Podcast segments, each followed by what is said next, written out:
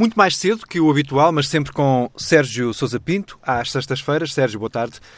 O, Boa tarde, o, discurso de, o discurso de Marcelo Rebelo de Sousa, Presidente da República, no, na cerimónia do 25 de Abril no Parlamento, no último domingo, tocou em muita gente. Pensando nos políticos em atividade, é um discurso que só ele, Marcelo, eh, podia fazê-lo? Ora, essa é uma belíssima questão. Talvez a resposta tenha que ser afirmativa, mas não, não sejamos tão, tão pessimistas. Talvez outros fossem capazes de fazer um discurso semelhante a este, que foi um discurso muito fora de vulgar pela sua, pela sua densidade, pelo facto de ter tratado uh, as pessoas uh, como, como pessoas, uh, os seus ouvintes, como, como, os destinatários do seu discurso, como, como pessoas adultas, como seres inteligentes. Uh, e há muito que não se ouvia um discurso com a profundidade e com o cuidado com que este foi feito.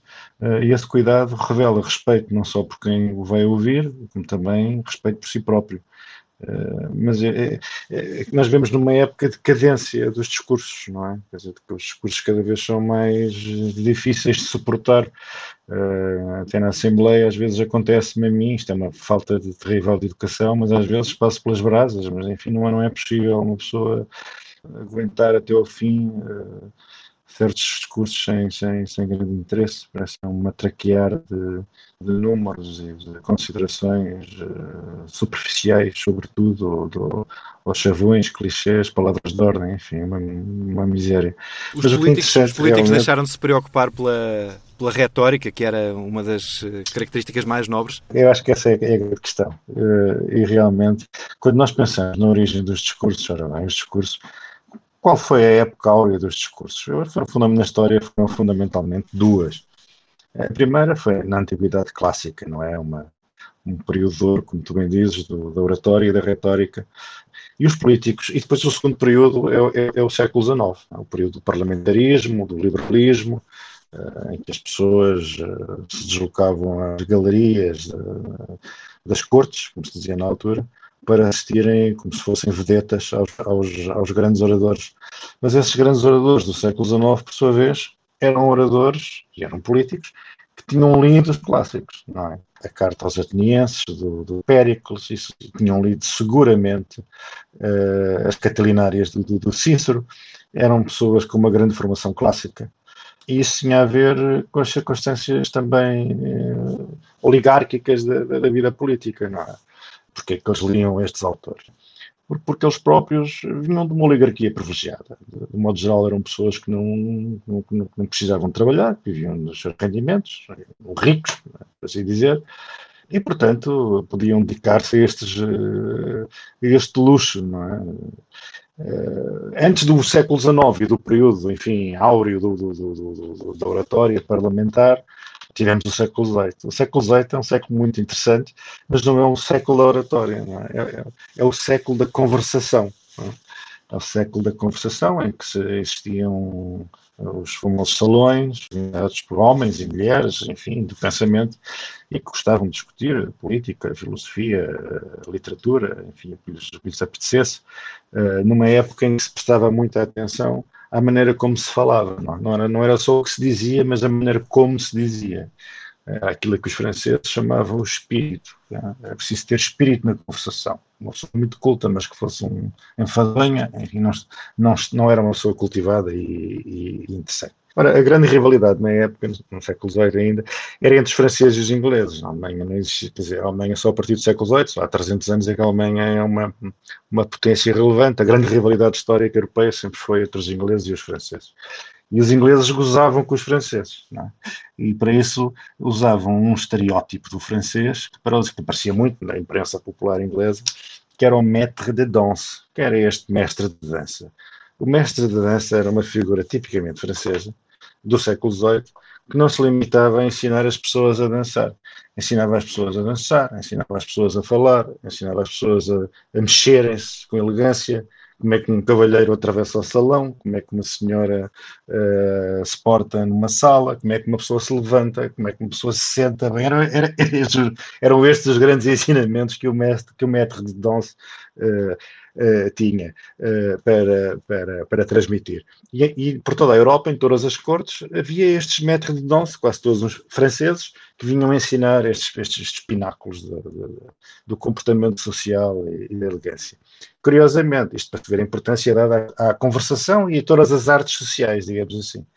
Os franceses também não eram nada amigos com os ingleses. Então, qual é que era o estereótipo do inglês com quem os franceses gozavam? Aliás, uma coisa que até perdurou mais ou menos até hoje. Os franceses diziam que as mulheres inglesas eram feias e apareciam sempre representadas nas, na, na, imprensa francesa.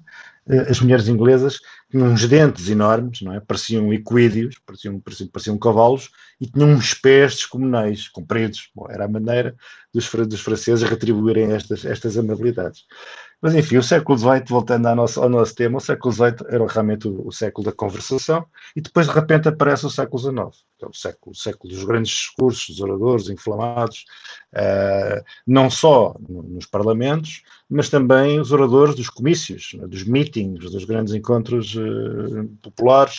Uh, no caso inglês também já tinham começado no século XVIII. É? Aliás, a aristocracia, ainda dentro do paradigma da, da, conversação, abominava esta gente que ia gritar para a rua para falar com o povo, uh, achava isto de uma coisa, uma coisa horrorosa. Bom, o que é certo é que o, a qualidade destes discursos que eram interessantes de ouvir, tanto assim que as senhoras, que repartem no facto quem é que ligava à política, quem é que acompanhava a política. Para já, a parte alfabetizada da população, que era muito pequena. E depois, dentro desta, as classes ociosas, as classes privilegiadas, não tinham que trabalhar e que podiam passar a tarde sentadas em São Bento a ouvir, a ouvir, a ouvir os discursos, na é verdade. O que é uma coisa muito engraçada, porque nós pensamos, por exemplo, nos meetings, nos comícios na rua, Imaginem, por exemplo, no século XIX, que houve imensos comícios, é? na Primavera dos Povos, nas, nas, grandes revoluções, grandes arengas à multidão, e aqui em Portugal também, imaginem os comícios do Partido Republicano, nós lembramos daquelas fotografias cheias de cavalheiros com chapéus de coco eh, na rua a ouvir um comício. Isto numa época em que não existiam sistemas de som, não é? Portanto, não é difícil pensar que aquela boa gente estava ali e não havia nada, só não havia nada do orador. Né? Aquilo era uma, enfim, uma manifestação de apoio, eh, um significado político, mas não podiam ouvir, porque, é evidente, não é possível com a voz humana, nem que os oradores saíssem de lá em braços e afónicos, é impossível que as pessoas conseguissem ouvir alguma coisa sem sistemas de som moderno uh, nos comícios. Este problema não se punha nas igrejas, porque as igrejas têm uma acústica fabulosa e, portanto, os, os, os padres podem dirigir-se aos credos e são efetivamente ouvidos. Ou recuando ainda mais, ainda com mais eficácia acústica, aos antigos teatros gregos. É? Se nós hoje formos, ao, ao, ao, por exemplo, Epidauro, na Grécia, e formos para o meio do palco e se deixarmos cair moeda, aquilo faz um estrondo extraordinário que se ouve na última fila do anfiteatro, é verdade. Uma acústica desenvolvidíssima. Esta rapaziada da Primeira República, como é evidente, e também os movimentos operários com as grandes manifestações para, para a porta das fábricas, antes de aparecerem os sistemas de som, esta gente não se, não se conseguia fazer ouvir para boa parte das seus destinatários. Entretanto, chegamos, depois aparece a uma certa altura em que os políticos deixam de escrever os seus próprios discursos. Não é, não é o caso de, oradores famosos como o Churchill. É? A gente percebe que os discursos do Churchill são mesmo do Churchill. Uh, mas aparecem os speechwriters, não é? Fulanos especializados, alguns dos quais notabilíssimos, que escrevem discursos históricos que ainda hoje nós associamos a políticos que os produziram, o Kennedy e outros, e que não foram feitos por eles, foram feitos por grandes por grandes uh, speechwriters. Mas de facto esta coisa foi, foi, foi, foi decaindo e nós hoje quando ouvimos um discurso, o que é que nós ouvimos? Os milhões, o anterior governo gastou não sei quanto, 4 milhões, nós já gastámos mais 10 milhões, o governo despediu uh, 20, mas nós já, já contratámos 10. Uh, os discursos são isto, não, é? são feitos por uns, não são feitos pelos políticos, são raros. O Marcelo foi claramente feito por Marcelo são feitos por, por, por, por, por, por assessores, que em Portugal nem se, podem, nem se podem chamar speechwriters, não são speechwriters, são assessores que escrevem aquilo, enchem aquilo de dados, não é? Toda a gente acha que os dados são, são, são, são factos refutáveis, e portanto enchem tudo dados e números, e a, e a arte de falar e de se dirigir às pessoas e falar com, com alguma qualidade literária, dizer alguma coisa que as pessoas tinham gosto em ouvir, e que seja densa e importante, isso foi, foi morrendo lentamente. E por isso é que nós hoje adormecemos geralmente com os discursos, porque eles são realmente pobres e ameaçadores. Não foi o que aconteceu com, com o discurso do Marcelo também há o risco de, com tão, tanta pobreza na elaboração dos discursos, que se aparecer alguém que seja um bocadinho mais capacitado nessas áreas, que consiga levar para hum, os caminhos até mais difíceis e é por aí que se calhar que também pegam os populismos.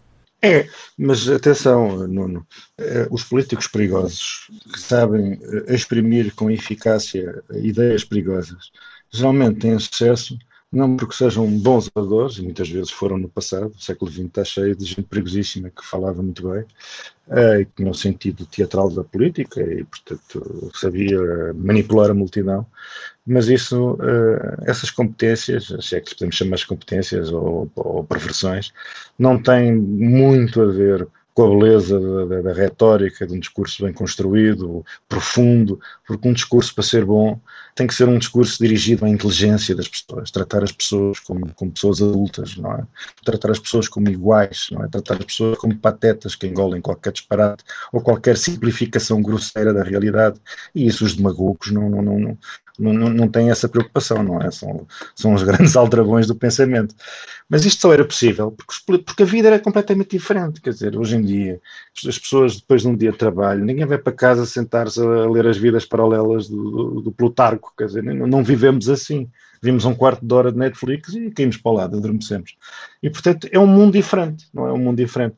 Mas esse mundo novo praticamente destruiu um mundo antigo, que ainda existiu até há poucos anos, nos anos 70, ainda ouvimos, enfim, as grandes figuras fundadoras do regime eram quase todas, não todas, grandes oradores. Mas esse mundo foi acabando e hoje em dia temos estes cursos dos milhões, dos milhões, menos 5 milhões, mais 20 milhões. É uma pobreza. Sérgio Sousa Pinto nos Não Alinhados na tarde TSF às sextas-feiras e é em tsf.pt e podcast a qualquer hora.